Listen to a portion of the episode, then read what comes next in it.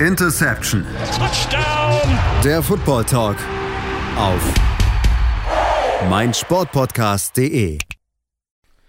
Interception der Football Talk auf meinsportpodcast.de. Woche 3 der NFL-Saison ist im Kasten und das bietet uns natürlich wieder extrem viel Gelegenheit, genau darüber miteinander für euch zu quatschen. Wir, das sind in dieser Woche Sebastian Mühlenhof, Stefan Reichel und Patrick Rebin. Ich grüße euch. Grüße.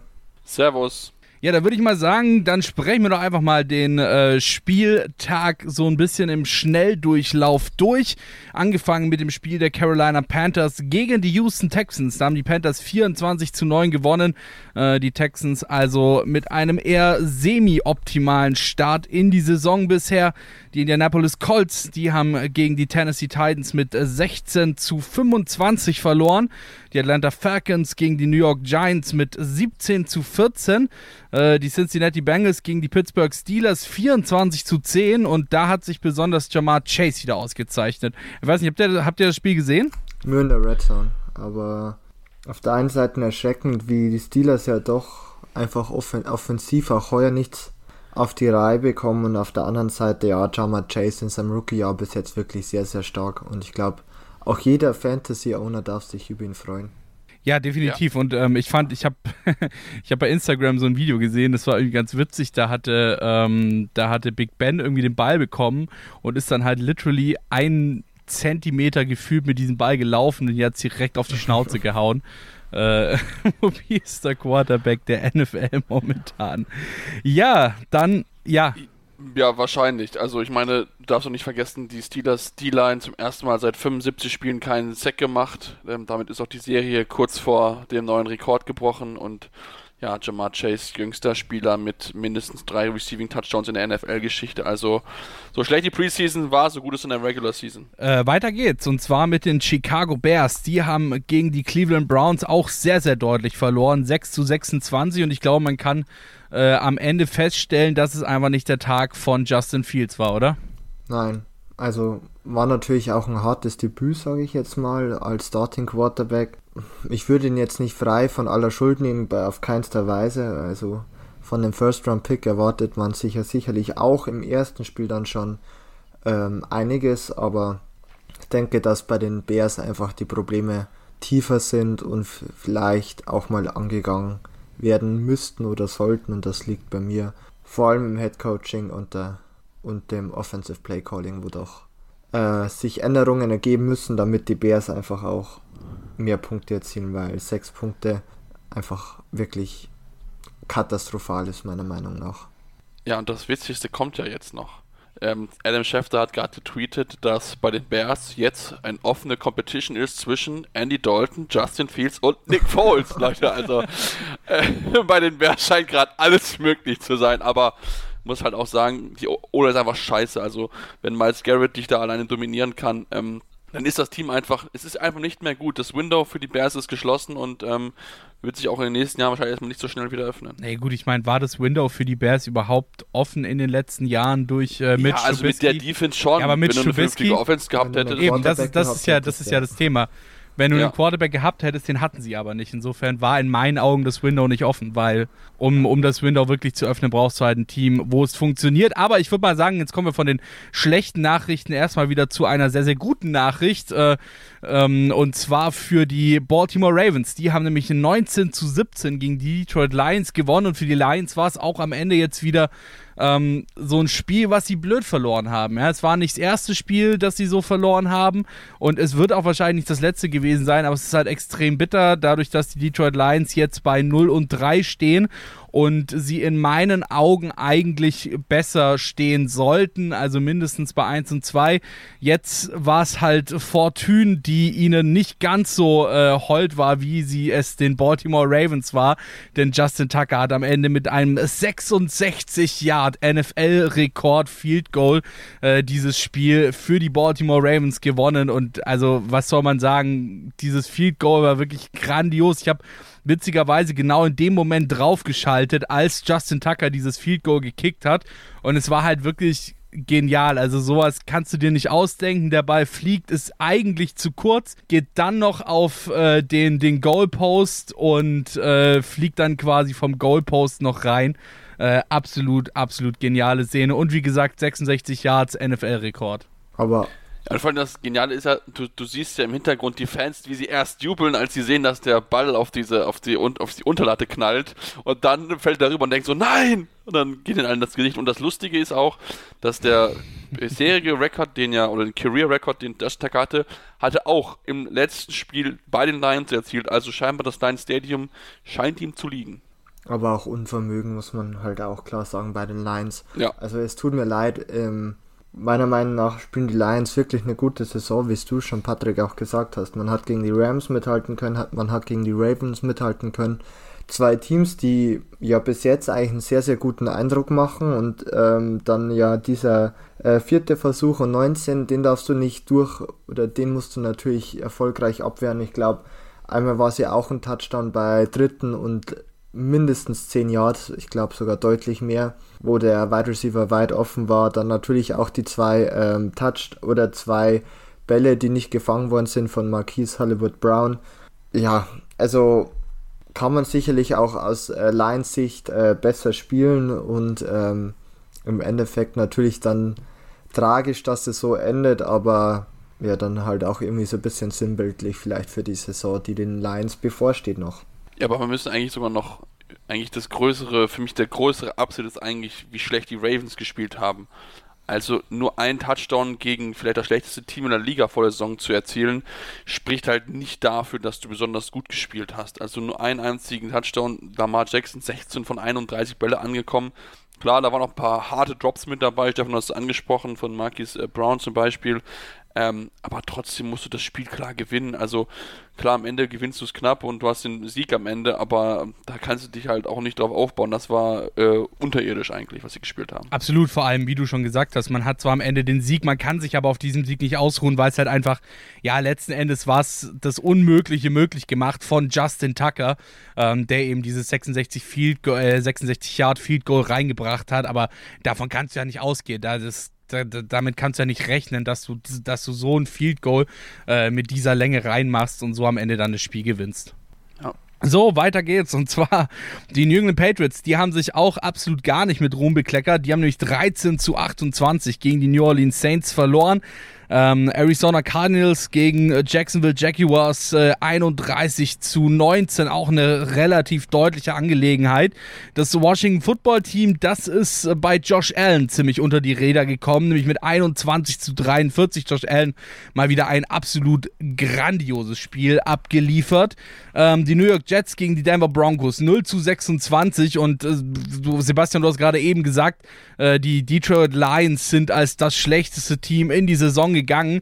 Ich glaube, die New York Jets, die machen es dieses Jahr jedem Team unmöglich, das schlechteste Team zu sein, oder? Also es waren ja wirklich bisher ausschließlich Nullleistungen von den Jets in dieser Saison.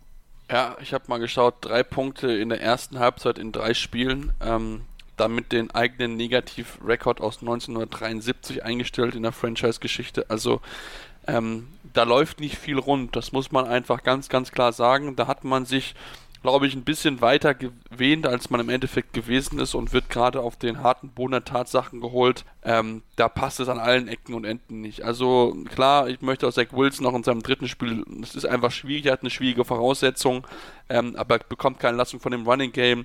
Ähm, die O-Line geht auch viel, viel besser, finde ich. Auch die Defense ist nicht sonderlich gut. Also, das sind einfach alles, was nicht ineinander passt. Und da ist Robert Saleh schon jetzt sehr, sehr, sehr früh gefragt, dort die Probleme zu lösen. Ähm, zumal jetzt auch das Team seit zwölf Spielen im September un, also ohne, Niederla ohne Sieg ist. Also, es ist es ist wirklich als Jets-Fan, das ist gerade wieder eine harte Zeit, man hat sich eigentlich weiter vorne gewähnt, aber man kann einfach mit keinem irgendwie so halbwegs mithalten und zweimal null Punkte jetzt erzielt, ähm, das ist einfach zu wenig. Ja, aber es ist halt, es ist halt, also mir persönlich stellt sich da tatsächlich dann auch eher die Frage, was kann, äh, was kann Robert Saleh gerade natürlich jetzt auch als äh, neuer Headcoach da jetzt besser machen, weil es passt einfach, wie du gesagt hast, an allen Ecken und Enden nicht. Ähm, du hattest so ein bisschen den Sündenbock ausgemacht mit Sam Darnold, bist Sam Darnold jetzt losgeworden, hast jetzt Zach Wilson, mit Zach Wilson klappt es auch nicht. Ähm, also irgendwann muss doch da mal so ein bisschen dieser, dieser Geistesblitz kommen, dass es einfach am Team hängt, ja, dass es im Team an sich hapert und auch wenn du dir noch drei First-Round-Quarterbacks holst, äh, dass es die Sache nicht besser macht, oder? Es ist für mich kein Teamproblem, es ist für mich ein organisatorisches Problem, weil ähm, ich denke einfach, ich meine, die Jets sind historisch jetzt nicht unbedingt erfolgreich. Das hat immer dann nicht einen Grund an den Spielern oder an den Trainern, die dann gekommen sind, die es mit Sicherheit durchaus Potenzial besitzen. Ähm, das ist für mich einfach, es geht einfach von oben los und wenn es von oben nicht passt, dann kommt es auch unten entsprechend an. Also von daher, ähm, ja, es muss halt was passieren von ganz, ganz oben und ähm, sagen wir ganz ehrlich, wir haben es in den letzten Jahren gesehen, groß viel Änderungen hat es nicht gegeben. Klar, neuer GM hier, neuer Trainer da, neue Spieler und neue Quarterbacks und was auch immer aber alles hat nicht geholfen. Da ist vielleicht die einzige Hoffnung, dass irgendwann mal jemand sagt, ich möchte mir das Team vom aktuellen Owner kaufen und was Neues machen, weil sonst sehe ich nicht viel Hoffnung, dass es bei den Jets langfristig wirklich erfolgreich wird. Weiß nicht, vielleicht können sie es ja mal mit Fußball oder Softball ausprobieren oder so. Vielleicht läuft das ja dann besser. Ja, ich meine, Jeff, ich, ich glaube, Jeff Bezos will ja, glaube ich, ein Team kaufen, aber es waren, glaube ich, die Broncos. Ja. Deswegen, ähm, bitter. Broncos, äh, gutes Stichwort, ja, 26-0 jetzt gewonnen. Ähm, das Spiel zeigen eigentlich bisher eine überraschend gute Saison, aber man muss auch sagen, sie hatten bisher noch nicht die härtesten Brocken, Stefan, ne? Ja, also Broncos würde ich sagen, echt gut gespielt bis jetzt. Natürlich 3-0, meiner Meinung nach auch überraschend.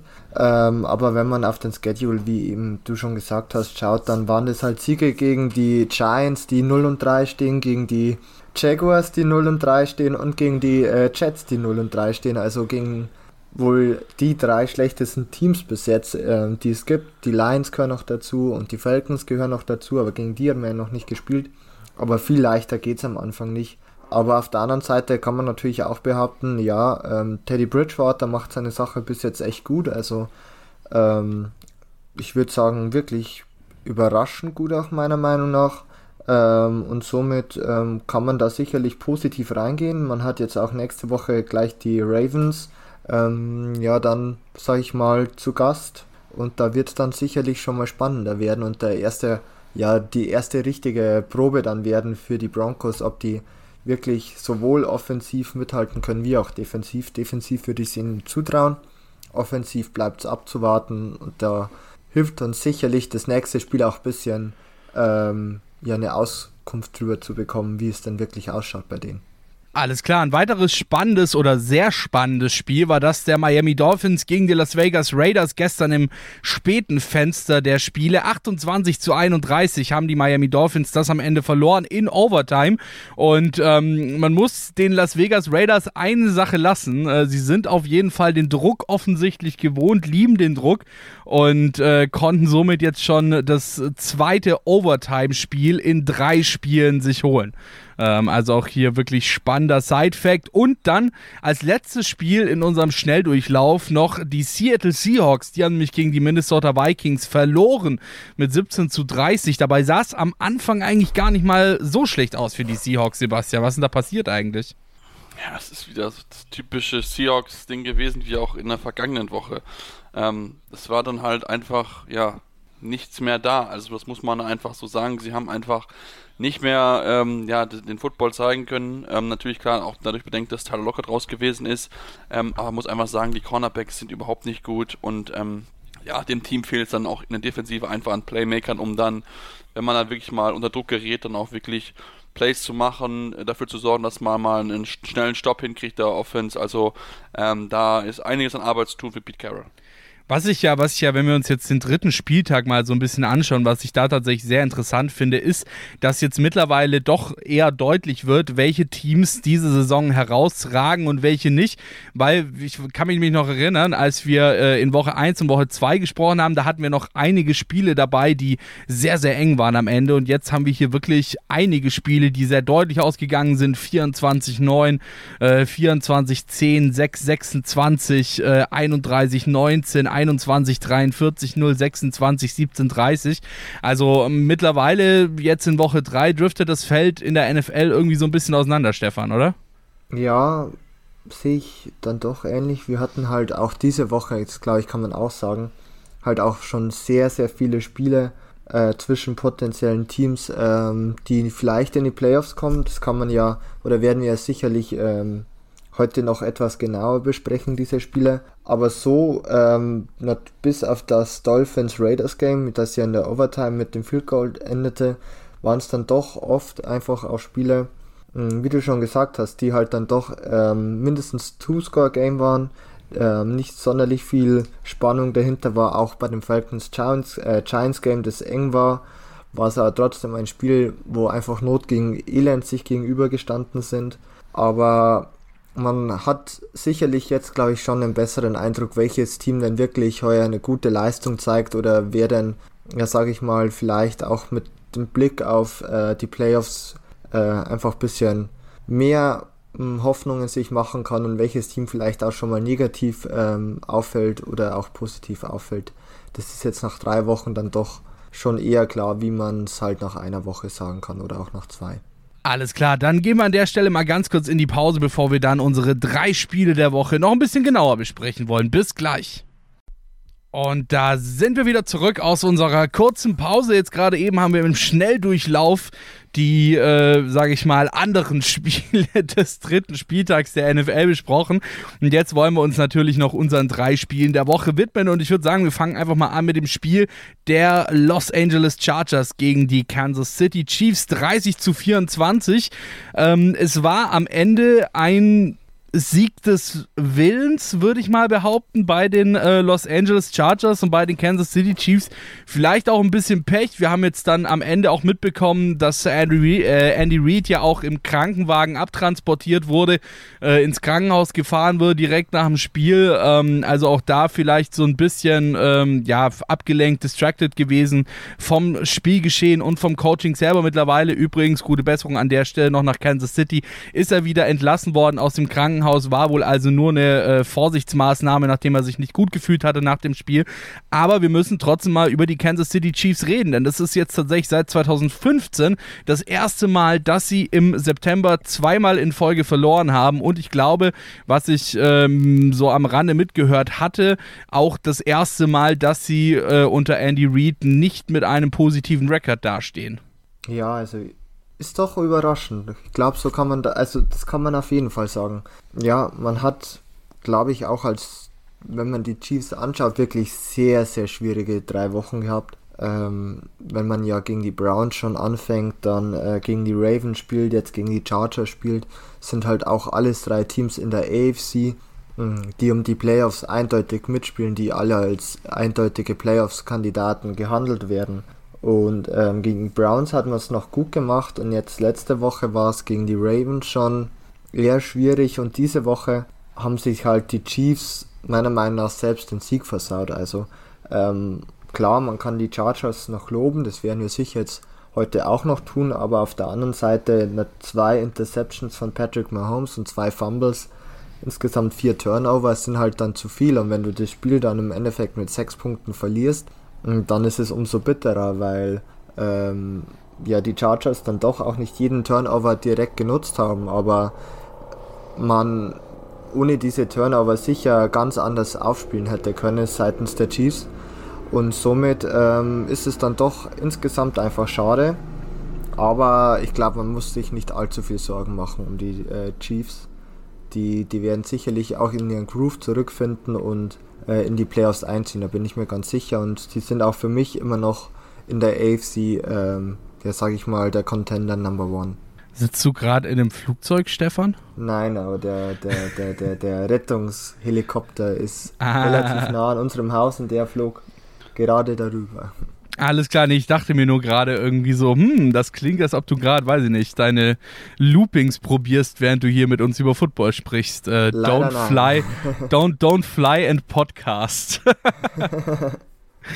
Ja, ähm, du hast jetzt gerade eben äh, einen großen Teil der Schuld einer Niederlage bei Patrick Mahomes gesucht. Ähm, ich würde mal noch die Defense an der Stelle mit einwerfen, denn ich habe noch einen kleinen Fact und zwar äh, in äh, 10 äh, von 12 verlorenen Spielen hat Patrick Mahomes gegen Teams äh, verloren, die 30 oder mehr Punkte gemacht haben. Also ich weiß es nicht. Natürlich, klar, ist es deine Aufgabe als Quarterback, so viele Punkte wie möglich zu machen, aber wenn du schon so einen äh, Fact hast, beziehungsweise schon weißt, dass dein Quarterback eben gerne gegen Teams dann auch verliert oder wenn er verliert, dann gegen Teams verliert, die mehr als 30 Punkte machen, da muss doch als Defense eigentlich umso mehr dahinter sein, das zu verhindern, oder Sebastian?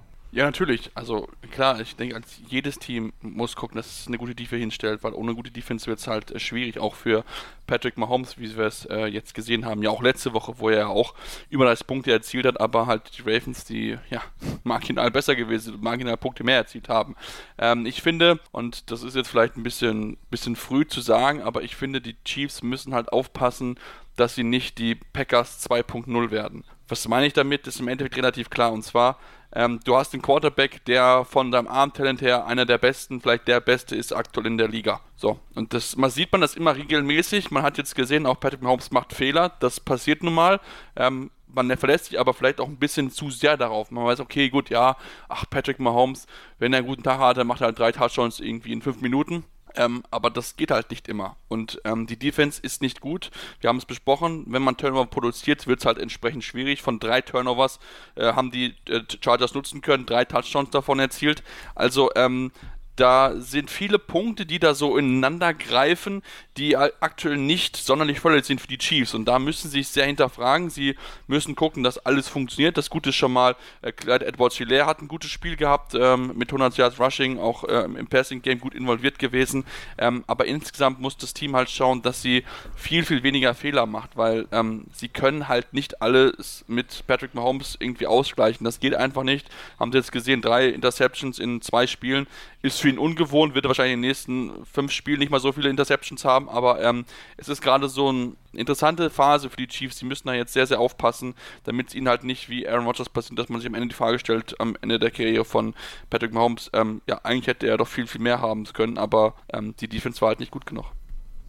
Was ja. mir halt bei den äh, Chiefs auch noch einfach fehlt, ist irgendwie ein klarer äh, Wide Receiver Number 2. Also man kann natürlich sagen, mit Tyreek Hill und Travis Kells hast du immer noch sehr, sehr gute Waffen. Da gehe ich ja auch voll mit. Aber weder äh, Nicole Hartman noch Demarcus Robinson noch äh, Byron Pringle haben jetzt irgendwie über die letzten drei Wochen gezeigt, dass einer von ihnen wirklich auch mal das Spiel an sich reißen kann, wenn es bei einem der anderen beiden nicht funktioniert und da wirklich komplementär mit einem der anderen halt eine komplette Defense auseinanderzunehmen. Das haben sie jetzt nicht geschafft bis jetzt und das sehe ich halt auch als ein Mitpunkt. Also klar, Sammy Watkins jetzt letztes Jahr war auch zum Teil verletzt, aber hatte meiner Meinung nach immer noch deutlich einen größeren Impact, wie es einer der drei Wide Receiver heuer bis jetzt hatte. Und ähm, da muss man sich auch fragen, wie man hier weitergehen will, weil ähm, da einfach vielleicht auch einfach Potenzial ist äh, oder nicht ausgeschöpft wird, ähm, weil einfach die anderen Receiver nicht gut genug sind. Ähm, und da ist sicherlich auch ein Punkt, wo anzusetzen ist, meiner Meinung nach. Übrigens ist, um das ganz kurz einzuwerfen, Patrick Mahomes jetzt der erste Spieler, der 15.000 Passing Yards in unter 50 Spielen geschafft hat. Das ist definitiv auch mal einen großen Applaus wert. Und ähm, was wiederum keinen großen Applaus wert ist, das ist, wenn man sich mal so ein bisschen den Spielverlauf anschaut, dass die Chiefs im Grunde genommen das erste, das zweite und das vierte Viertel so ein bisschen verschlafen haben. Ja, im ersten Viertel gut 0-0, kann man drüber streiten, wollten ein bisschen oder mussten mussten ein bisschen reinkommen. Auch die Chargers sind erstmal noch nicht so gut reingekommen, aber dann im zweiten Viertel haben sie sich mit 14-3 vernaschen lassen.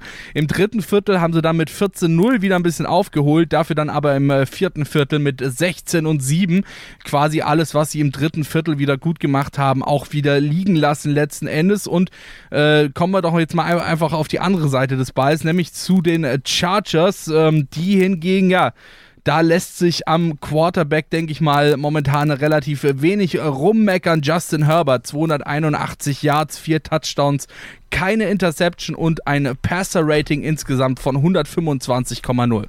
Ja, überragend. Also das, das muss man einfach sagen, hat er sehr, sehr gut gemacht, hatte, muss man aussehen, eine, eine gute Offensive Line. Also ähm, das haben die sehr gut gemacht. Rashawn Slater, Matt Failer und auch Corin Lindsley haben da echt einen tollen Job gemacht. Ähm, einen Sack zugelassen, noch insgesamt die Defensive Line großenteils von äh, Justin Herbert weggehalten. Ja, und dann war es halt Mike Williams, der ein überragendes Tag hatte mit 122 Receiving Yards, zwei Touchdowns.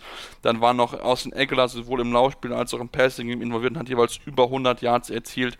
Also das war wirklich ein ja, äh, all-around good play von äh, good, good Teamleistung von der von der ganzen äh, Mannschaft der Chargers und was man auch noch hervorzählen muss und das denke ich ist auch noch sowas, was auch den Unterschied einfach glaube ich ausmacht zwischen den Chargers in den letzten Jahren und in diesem Jahr wir hatten den Punkt im letzten Drive, den sie hatten, eine Minute vor Schluss, wo es Vierter und Neun ist. So, du kannst überlegen, okay, gut, Minute und neun, ich nehme das Field Goal und gewinne und hoffe dann, dass Patrick Mahomes das Ding äh, mir dann nicht reinhaut.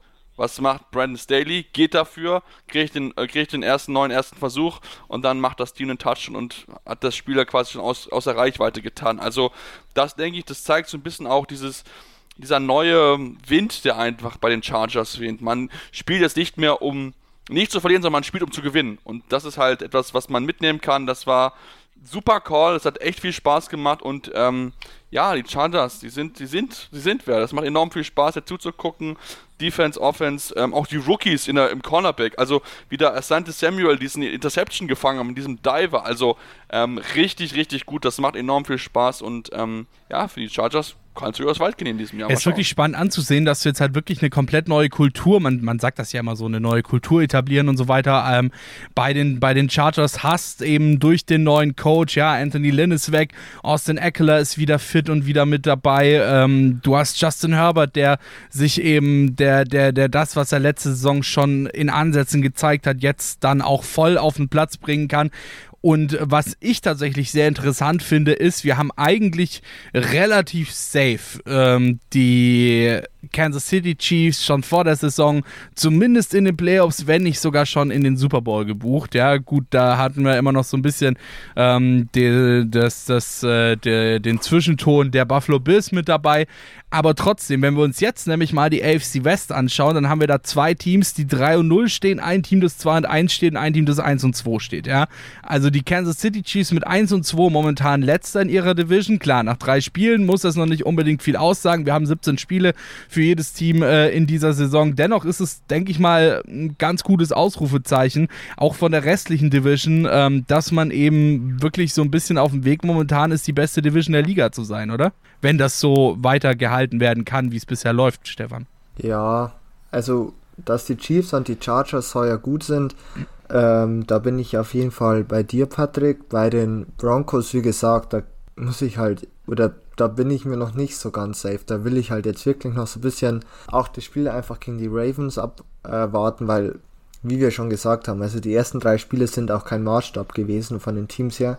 Und ähm, auf der anderen Seite die Raiders jetzt zwei Spiele knapp gewonnen. Natürlich bis jetzt auch 3-0, aber diese knappen Spiele, wenn auf Dauer gehen die halt auch mal gegen die Raiders, glaube ich. Und ähm, deshalb würde ich vor allem auch vom Roster-Talent her nicht sagen, dass es, ähm, dass die Raiders da an die anderen drei Teams anknüpfen können.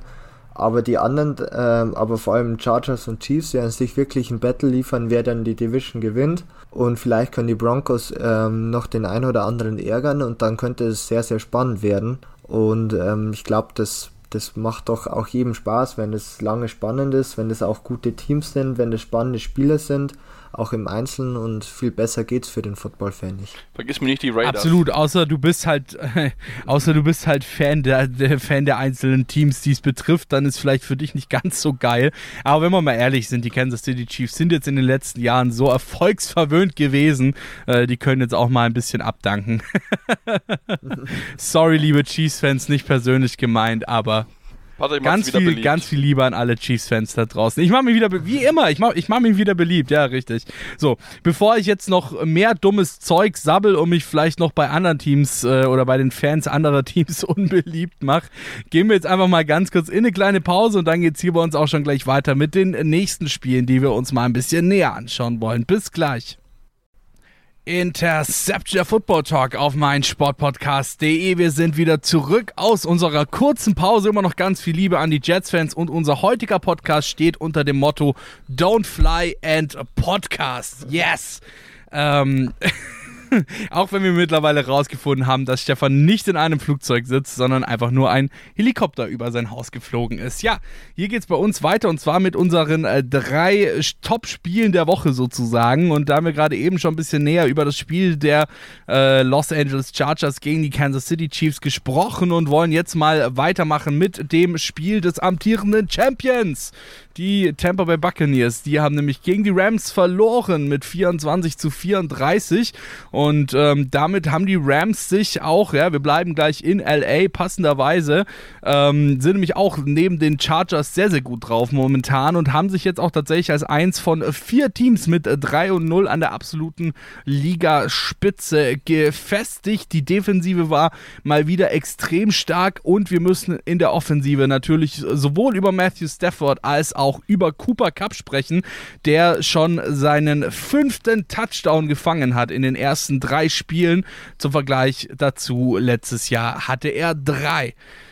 Stefan, äh, Bucks gegen Rams. Grandioses Spiel mal wieder von den Jungs aus Los Angeles. Ja, ne? also ähm, das war wirklich sehr, sehr, sehr, sehr, sehr, sehr sehr, sehr, sehr coole Spiele insgesamt. Für, für, also an erster Stelle freut es mich natürlich für Matthew Stafford, ähm, weil halt, wie einfach viele auch vor der Saison gesagt haben, ähm, ob er wirklich so das Upgrade sein wird für die Rams, ähm, das war so die große Frage und ich glaube spätestens nach dieser Woche können wir sagen, auf jeden Fall. Also ich glaube mit Jared Goff hätte das nie so funktioniert. Stafford ähm, hat wirklich ein sehr, sehr gutes Spiel äh, abgeliefert. 27 von 38 Pässen angepasst, äh, angebracht mit 343 Yards, 4 Touchdowns, keine Interception.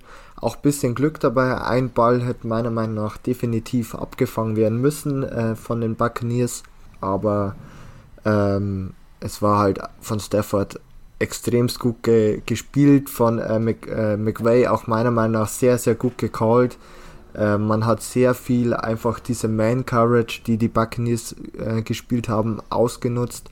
Entweder durch Screens oder schnelle Crossing Routes äh, von Cooper Cup, den du ja auch schon erwähnt hast, Patrick. Ähm, einfach sehr das Ganze ein bisschen exploited, meiner Meinung nach. Und ja, muss insgesamt sagen, dass ähm, die Rams, glaube ich, so langsam einfach auch heiß laufen. Man hat den amtierenden Super Bowl Champion geschlagen. Ich glaube, mit dem Momentum geht noch sehr, sehr viel muss es ja auch, weil natürlich auch mit den Cardinals ein Team ähm, in der Division ist, das ähm, sehr, sehr äh, hot aktuell ist, sage ich mal. Aber so darf es natürlich weitergehen. Ja, vor allem äh, für uns beide könnte das Ganze noch unangenehm werden, denn wenn wir zurückdenken an unsere Hot Takes, da war ja etwas. Sebastian hat nämlich gesagt, dass Matthew Stafford mit mindestens 5000 Yards Passing Leader wird. Sebastian und ich haben dagegen gestimmt und äh, momentan schickt er sich wirklich an. Ich glaube, Sebastian, äh, du hast nicht zufälligerweise seine Nummer und hast ihm gesagt, dass er sich ein bisschen mehr reinhängen soll diese Saison, oder? Das verrate ich jetzt hier nicht. Nein, ich habe ich hab's Auf jeden nicht, Fall. aber ich gehe davon aus, dass das uns gehört hat. Wie natürlich auch alle anderen NFL-Spieler, die uns halt, äh, alle jede Woche zuhören. Nee, Spaß beiseite. Das ist überragend. Also, das ist einfach, man, man hat so das Gefühl, die, die Rams haben genau den Quarterback gefunden, den sie gesucht haben. Ähm, Matthew Stafford neun Touchdowns nach vier Spielen, genauso viele wie Kurt Warner 1999, damals MVP geworden, den Super Bowl gewonnen und dort Super Bowl MVP geworden. Ähm, und man einfach das Playbook kann man einfach viel mehr öffnen mit ihm. Also man hat jetzt schon sechs Touchdowns bei vertikalen Routen, also einer Go Route, einer Post Route, Corner oder Wheel Route.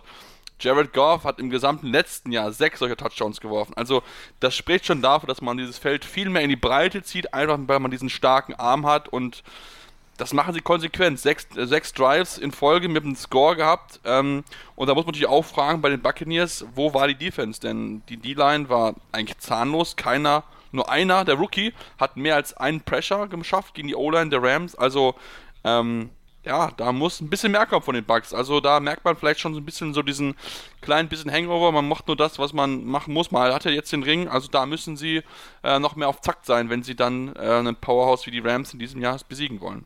Absolut, vor allem, wir haben jetzt auch gesehen, ich meine, wir haben jetzt äh, schon sehr viel über Matthew Stafford gesprochen und ähm, ich habe noch eine Kleinigkeit und zwar war es jetzt schon seine dritte Passing-Touchdown von mindestens 50 Yards und da sind wir auch wieder ähm, in, einer, äh, in einer Liga, mit äh, Kurt Warner und Billy Wade, äh, denn das ist nämlich tatsächlich auch nur diesen zwei Spielern vorher gelungen, ähm, in den ersten drei Wochen drei Passing-Touchdowns äh, von mindestens 50 Yards zu haben. Dieses Mal auf Deshaun Jackson, ja das wollte ich ja auch nochmal angemerkt haben. DeJohn Jackson, 75 Jahre Touchdown nach Pass von äh, Matthew Stafford, also wirklich äh, absolut grandios. Äh, Tom Brady auf der anderen Seite hat seine 80.000 Career Passing Yards ähm, geholt und ich weiß nicht, wenn wir auch hier wieder auf den Boxscore schauen, dann fällt auf, dass sie es irgendwie so im dritten und im vierten Viertel versucht haben, noch so ein bisschen aufzuholen, was sie in den ersten beiden Viertel verkackt haben, aber es am Ende nicht geschafft haben, wobei man ja auch bedenken muss, ähm, dass ja auch eigentlich bis in die Playoffs in der letzten Saison keiner damit gerechnet hätte, dass sich am Ende die Tampa Bay Buccaneers dann äh, bis in den Super Bowl durchmogeln, beziehungsweise sich am Ende sogar äh, den Championship holen. Ich glaube, das ist doch einfach ein, ein riesiger Vorteil, wenn du Tom Brady im Team hast. Du bist einfach komplett unausrechenbar für die anderen Teams, Stefan, oder? Also nur weil es jetzt momentan vielleicht noch nicht ganz so gut läuft, heißt das nicht, dass sie am Ende nicht wieder oben stehen können. Nein, um, es ist jetzt ja auch nur ein Spiel gewesen. Ich glaube, äh, man hat halt gegen ein sehr, sehr starkes Rams-Team äh, gespielt. Man hat auf seitens der Buccaneers vor allem in der Defense ja auch den einen oder anderen Spieler in der Secondary vermisst, der hoffentlich wieder fit wird bis zu den Playoffs. Ähm, man muss auch sagen, es war natürlich sehr, sehr passlastig seitens Tampa Bay, wovon ich jetzt nicht so der Freund bin. Ähm, man konnte sich halt äh, seitens Rams natürlich voll irgendwann auf ähm, den Pass einstellen und ähm, ja, mit Aaron Donald ähm, und seinen Konsorten ist es natürlich dann auch ähm, gut umzusetzen und macht es für die Bugs umso schwieriger. Aber es sollte dennoch weiterhin äh, mit ihnen gerechnet werden, vor allem in der NFC South, ähm, wo ja zwar die Saints bis jetzt auch 2 und 1 sind und die Panthers auch oder sogar 3-0 oder 2 und 1, ich weiß gerade gar nicht auswendig, aber man ist halt qualitativ deutlich besser wie diesen beiden anderen Teams. Und ähm, ja, die Falcons sind 3-0. Und die Fal Panthers sind 3-0 und die Falcons, ja, von denen brauchen wir gar nicht erst reden. Also, ähm, die Bucks sprechen sicherlich ein Wörtchen mit, so wie es halt immer ist mit Tom Brady. Aber ähm, vielleicht, man muss halt meiner Meinung nach auch die richtigen Schlüsse aus dem äh, aus dieser Niederlage ziehen und die liegen halt vor allem darin, ähm, defensiv geht nicht viel, wenn der Pass Rush nicht sofort durchkommt oder der Pass Rush ähm, auch etwas stagniert. Und auf der anderen Seite, ähm, Tom Brady kann immer noch sehr, sehr gut werfen, aber es ist halt dann doch zu eintönig auf Dauer und ähm, zu ausrechenbar. Und ähm, da muss einfach dann geschaut werden, wie man das in den nächsten Wochen wieder verbessern kann.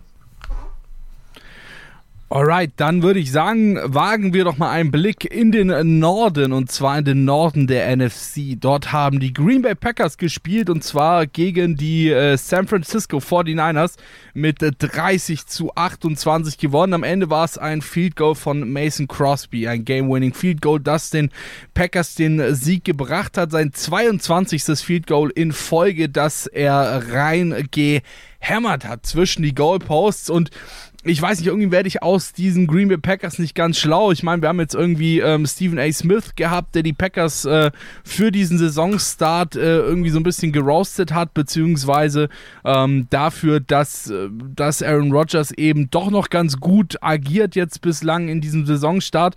Aber irgendwie wir hatten im ersten Spiel, es war überhaupt nicht das Spiel der Packers, jetzt zwei Siege, wobei jetzt eben auch gegen die 49ers ein wirklich sehr, sehr knappes Spiel war. Also irgendwie glaube ich noch nicht so ganz, dass die Packers wirklich for real sind dieses Jahr, oder äh, Sebastian?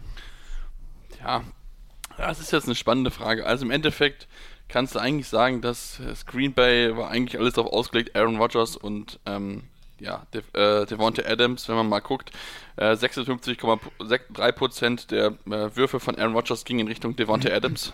Sagt ja, glaube ich, relativ viel halt aus, was, was halt irgendwie so das Ziel halt war. Ähm, das ist schon, ja, es ist schon sehr auffällig, dass er der seinen Go-To-Guy hat auf jeden Fall. Am Ende, ich meine, es hat funktioniert, so ist es jetzt nicht. Nee, aber du hast halt, du, du hast halt, du hast halt auch nicht wirklich arg viel mehr. Das ist ja das Problem. Ja. Du hast nicht arg viel mehr außer Devonta Adams. Heißt, du musst zwangsläufig über Devonta Adams gehen. Das, das, das wollte ich halt gerade sagen. Also das ist halt, es ist halt nicht, also das, was sie da geleistet haben, ist halt nicht unbedingt sustainable. Ähm, zumal auch äh, 2000, also letztes Jahr in der Regular Season hat das halt auch sehr gut funktioniert. Da konnten es damals die 49ers auch nicht äh, unterbinden. Damals 43,8% der Bälle, äh, die von Rogers Richtung äh, Adams gingen. Aber ähm, das ist halt, es ist halt schwer. Ich denke, man muss auf jeden Fall daran arbeiten. Äh, die Offensive Line muss besser werden. Klar, ähm, Aaron Rodgers hat innerhalb von 2,5 Sekunden, äh, also durchschnittlich, den Ball geworfen, was enorme schnelle Zeit ist. Muss der aber auch machen, weil einfach ähm, ja, die Offensive Line nicht da ist, wo man sie gerne hätte. Äh, mit Josh Neiman ist aktuell der dritte Mann auf Left Tackle und ähm, ja, gut, der hat äh, ein Pass-Block-Play vorher gehabt ähm, und wurde halt entsprechend von Nick Bosa ähm, ja mal ein bisschen auf die Rollercoaster genommen und hat ihn wirklich vorgeführt. Aber gut, was, was will man halt erwarten von jemandem, der halt das zum ersten Mal macht? Deswegen, ähm, es ist noch viel zu tun für die Packers, aber genauso halt auch für die 49ers. Deswegen, ähm, ja, beide Teams haben, glaube ich, in dem Spiel gesehen, dass sie noch arbeiten müssen, wenn sie wieder Richtung NFC Championship Game gehen wollen. Das achte Spiel für Devonta Adams mit 100 plus Receiving Yards und äh, einem oder mehr Receiving äh, Touchdowns und ja, das ist so hart es klingen mag, sind die Packers momentan, Stefan, eigentlich die Aaron Rodgers, Devonta Adams und Aaron Jones Show so ein bisschen, ne? Ja, so wie letzte Saison auch. Also genau, richtig. Und vor allem, ich meine, diesen, diesen Bond, diesen Bond, den gerade, ähm, den gerade Davante Adams und auch Aaron Rodgers haben, der hat sich ja auch gezeigt, dadurch, dass als Aaron Rodgers weg wollte, Davante Adams auch gesagt hat, gut, Aaron Rodgers ist raus, dann bin ich das auch. Also es hängt halt wirklich so ein bisschen an diesem einen Spieler. Wenn du Aaron Rodgers bei Stange halten kannst, dann kann das auch was werden mit deiner Franchise. Und äh, wenn du Aaron Rodgers nicht halten kannst, dann ja, hast du halt das Pech, dass dann eben auch Spieler, die extrem wichtig sind, weil sie eben dein quasi kompletter Receiving Core sind, wie der Devonta Adams wegfallen, oder? Ja, also es wird sehr, sehr spannend sein. Äh, der Devonta Adams ist ja heuer in seinem letzten Vertragsjahr. Bei Aaron Rodgers ja klar, der ganze, das ganze Off-Season-Drama hat sich jetzt ein bisschen gelegt, aber es bleibt sicherlich auch spannend, wie es nächste Saison weitergeht oder nächste Off-Season weitergeht. Und äh, ganz klar, also Aaron Rodgers ist natürlich immer noch ein, ein Elite-Quarterback und äh, jeder Wide Receiver ist sicher happy, wenn er ihm die Bälle zuwirft. Und auf der anderen Seite ist natürlich auch Devontae Adams ein Elite-Wide Receiver und jeder äh, Quarterback ist froh, äh, wenn er so einen seinen Reihen hat, weil man muss ganz ehrlich sagen, ich würde sagen, weder ein Mar äh, Marquez Waldes Gatling, ein Adam Lazar ähm, und Randall Cobb, die sind halt alle nicht sonderlich gut und ich man hat sich halt kaum verbessert. Also so leid es mir tut, aber Randall Cobb kann halt auch nicht mehr an die Leistungen anknüpfen, die er vor ein paar Jahren noch bei den Packers gezeigt hat. Und somit ist es halt dann wirklich wieder die Aaron Rodgers, die Aaron Jones, äh, Devontae Adams Show, wie du schon gemeint hast, Patrick. Und ähm, diese Woche ist es gut gegangen gegen die 49ers. Aber es ist halt ähm, auch schon diese Saison mal schlecht gegangen. Und ich glaube halt im Endeffekt nicht, oder ich kann mir nicht vorstellen, dass das für den ganz, ganz großen Sprung reicht. Ähm, aber ich lasse mich auch gerne wieder dem Besseren belehren, wenn es soweit ist. Aber in der Offseason wieder zu wenig getan, einfach so ein bisschen als kleines Resümee meiner Meinung nach bei den Packers und so verspielt man sich halt dann auch in einer gewissen Weise einfach Chancen. Ja, ich habe gerade vorhin über die AFC West gesagt, dass durchaus eine der besten Conference, äh, sorry, eine der besten Divisions der Liga diese Saison werden könnte. Das gleiche gilt natürlich auch für die NFC West, in der die San Francisco 49ers spielen und solche Spiele, die dann am Ende eben so knapp sind, die tun dir da extrem weh. Wir haben die Arizona Cardinals, die bei 3 und 0 stehen, wir haben die LA Rams, die bei 3 und 0 stehen, dann die 49ers, die bei 2 und 1 stehen und die Seattle Seahawks, die bei 1 und 2 stehen. Auch hier wirklich sehr, sehr spannend, wer es schaffen kann, am Ende in die Playoffs zu kommen, Sebastian. Sebastian, oder? Ja, auf jeden Fall. Also da werden im Endeffekt Kleinigkeiten entscheiden. Natürlich auch die Inner-Division-Duelle, also die Duelle gegen die anderen drei Teams aus einer jeweiligen Division. Ähm, das wird mit Sicherheit sehr, sehr spannend zu beobachten sein. Die 49ers müssen natürlich hoffen, dass sie da auch möglichst gesund bleiben. Also haben wir jetzt schon wieder einige Verletzungssorgen auf Wide Receiver ähm, man jetzt schon wieder rotieren musste. Auch Running Back ist mit Sicherheit auch angeschlagen. Das Gute ist zumindest, dass Josh Norman wohl nicht langfristig ausfüllt. Also ist ja, musste dann herausgehen, wo man dann den entsprechenden Wechsel durchziehen müsste. Aber scheinbar ist es so, dass er wohl nächste Woche wieder spielen kann. Das ist natürlich erstmal beruhigend, weil auch er ist ja auch nur als Ersatz gekommen für einen Verletzten bereits. Also, ähm, ja, die 49ers, da muss auch was passieren und auch die Quarterback-Position mit Jimmy Garoppolo, ähm, ja, sagen wir mal so, hat nicht wirklich dazu beigetragen, dass dieses Team das Spiel gewonnen hat. Ähm, da hat er wirklich immer wieder Dinger mit dabei gehabt, wo man sich nur an den Kopf fassen kann. Deswegen hat er auch zwei Touchdowns äh, entsprechend Trey Lance geworfen und dafür gesorgt, dass diese Touchdowns passiert, worden, äh, passiert sind. Also ähm, insgesamt ist es noch noch zu wenig eigentlich, um dann wirklich mitzuhalten. Klar, man hat jetzt immerhin zwei Siege eingefahren, ähm, aber ähm, dieses Spiel hättest du nicht unbedingt verlieren müssen. Aber wenn du halt schon guckst, dass dein Running Game nicht so gut gewesen ist, also ähm, ein Average von 3,1 für Trey Simon und Karl Juschik, der der zweite Running Back gewesen ist als Fullback, mit einem Average von 2,8, ähm, liegen da doch ein bisschen die Probleme tiefer als, äh, als nur die äh, Running Backs. Also einiges an Arbeit für Kyle Shanahan, der mal wieder auch Nazareth entsprechend lichten muss. Also ähm, könnte wieder eine schwierige Saison werden für die 49ers. Damit gehen wir ganz kurz nochmal in eine kleine Pause und dann melden wir uns hier gleich mit unseren Gewinnern und Verlierern des dritten Spieltages der NFL. Bis gleich. Und da sind wir auch schon wieder zurück von unserem Schnelldurchlauf, unserem äh, näheren, unserer, näher, unserer näheren Besprechung. Jetzt haben wir es der drei Top-Spiele des vergangenen Spieltags und jetzt kommen wir hier bei uns natürlich wieder zu den Gewinnern und Verlierern des letzten Spieltages und ich glaube, da haben sich bei sowohl als auch durchaus einige angesammelt hier bei uns, äh, was wir jetzt gerade eben schon mal vor dieser Aufnahme hier besprochen haben. Und ich würde mal sagen, ähm, Stefan, magst du uns einfach mal ein einen Gewinner, sorry, äh, einen Gewinner präsentieren? Ja, gern. Also ich fange mal an mit äh, beiden LA-Teams, sowohl die Chargers wie auch die Rams. Wir haben ja über beide in dieser Folge ausführlich gesprochen, aber was für mich ganz viel wichtiger ist, einfach dieses Standing, das beide Teams ähm, jetzt auch in der Stadt, denke ich mal, bekommen. Man, wenn man sich so ein bisschen die Fanbase in LA anschaut, dann ist es irgendwie über alle Sportarten hinweg immer so, dass ähm, Teams nur angefeuert werden, wenn sie wirklich ähm, zur absoluten Elite ihrer Sportart gehören. Das ist bei den ähm, natürlich bei den Los Angeles Kings in der NHL so, bei den Lakers äh, in der NBA und jetzt auch mit den Rams und den Chargers in der NFL. Und die letzten Jahre war es oft sehr, sehr mau, auch ähm, von der Zuschauerzahl her, dass viel mehr aus sage ich mal, Auswärtsfans dabei waren im Stadion und dort ähm, den Heimfans oder dem Heimteam ähm, wirklich ähm, ja, dominierend gegenüber waren von der Fananzahl her. Und ähm, ich denke mal, dass einfach mittlerweile beide Teams wieder sehr gut etabliert sind, auch einfach jetzt äh, mit dem neuen Stadion auch einfach viel mehr Event-Fans, sage ich mal, anziehen und im Endeffekt beide Teams jetzt einfach genug Fuß gefasst haben und das sicherlich auch vom Vorteil sein wird. Wenn man sich das Spiel angeschaut hat gegen die ähm, Buccaneers, dann war es dort auch von der Stimmung her sehr, sehr gut und ich hoffe, so geht es weiter in Los Angeles. Ich hasse LA. Sagt der Boston. Ähm, Sebastian. ja, richtig, deswegen. Nee, ich fand es ganz cool, da war, war, war ein Spieler aus der ELF mit dabei, Ronnie Lakalaka, der ist mit seinen Kollegen mit dabei gewesen. Und ich meine, das Stadion in Los Angeles ist ja auch Hammer. Also ich denke, glaube ich, da ist es, glaube ich, auch wenn man nicht unbedingt Rams oder Chargers Fan ist, glaube ich, trotzdem mal so ein Must-Watch-Plays. Allein schon die, die Video-Wall ist ja schon äh, brutal.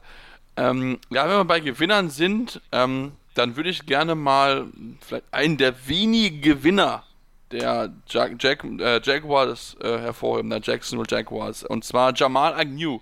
Ich denke, wir haben es alle gesehen, das Play, ähm, der 69 Yard Field Goal Versuch von äh, Matt Prater, der zu kurz geraten ist und dann hat ja, Anu den Ball genommen und ist ihn zurückgelaufen. 109 Yards, damit den Rekord von äh, Antonio Cromartie und Cordell Patterson eingestellt, denn auch die beiden haben es geschafft, für 109 Yards einen Return zu machen. Also richtig, richtig starkes Play. Einer der wenigen Highlights der Jaguars, die für mich insgesamt eine sehr, sehr große Enttäuschung sind.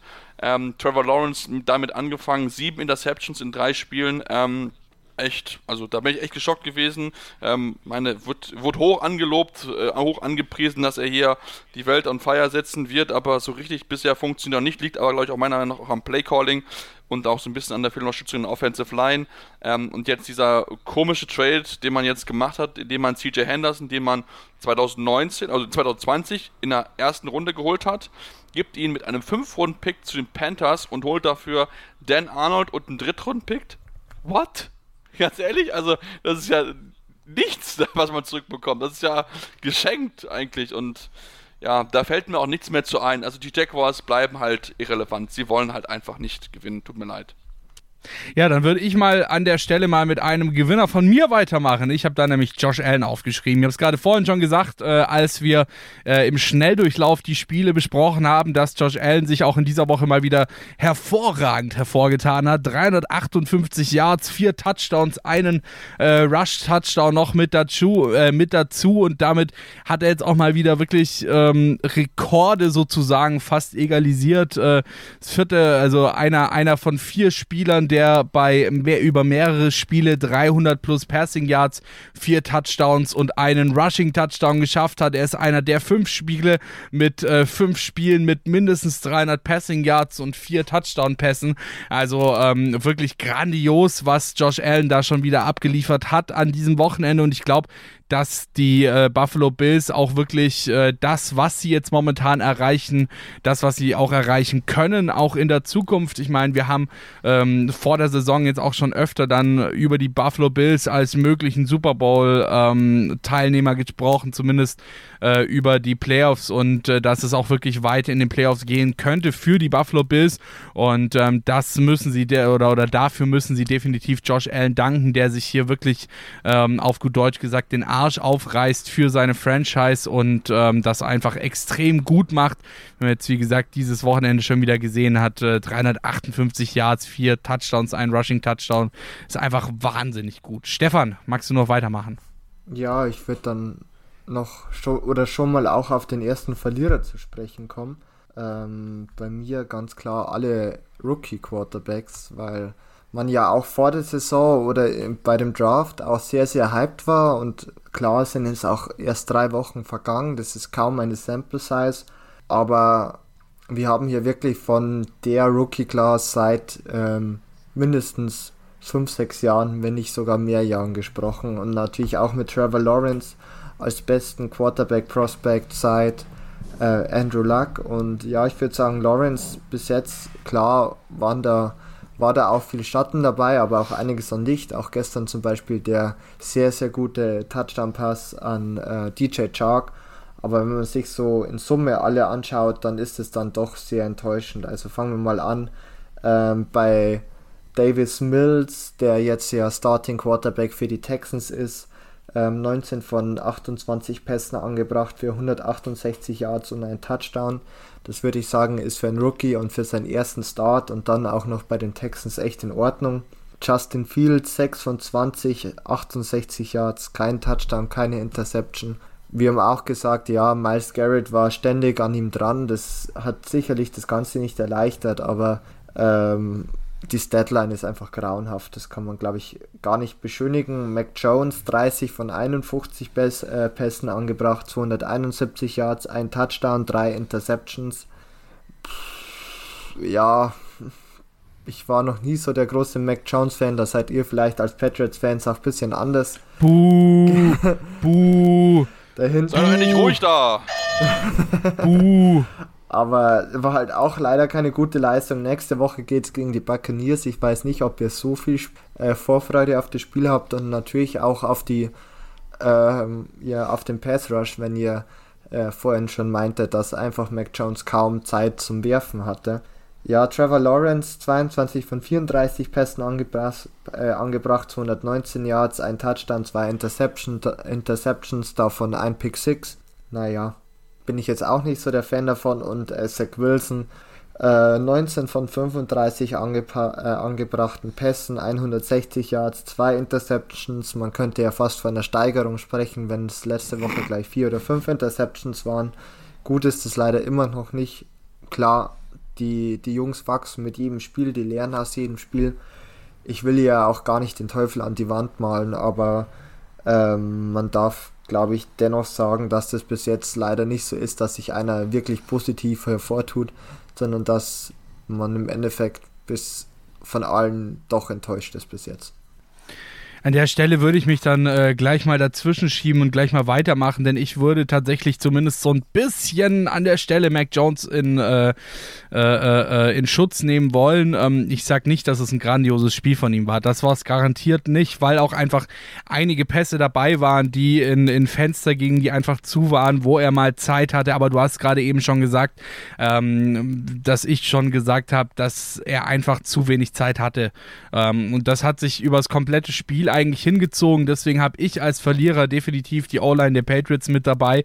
Ähm, ich habe das Spiel komplett gesehen als Einzelspiel und ähm, es war grauenvoll mit anzusehen. Also es war wirklich bei, bei fast jedem äh, Drive der Patriots ähm, hattest du Mac Jones, wie er irgendwie unter Druck stand. Ähm, wie, wie Spieler, wie, wie Defense-Spieler teilweise ungeblockt durchgekommen sind, teilweise nur ein ganz kurzes Blocking haben. Mac Jones rollt auf die rechte Seite raus und äh, sofort schießt irgendein Defense-Spieler der New Orleans Saints äh, bei der rechten Seite irgendwie beim Tackle oder, oder beim Tight End oder sonst irgendwas durch.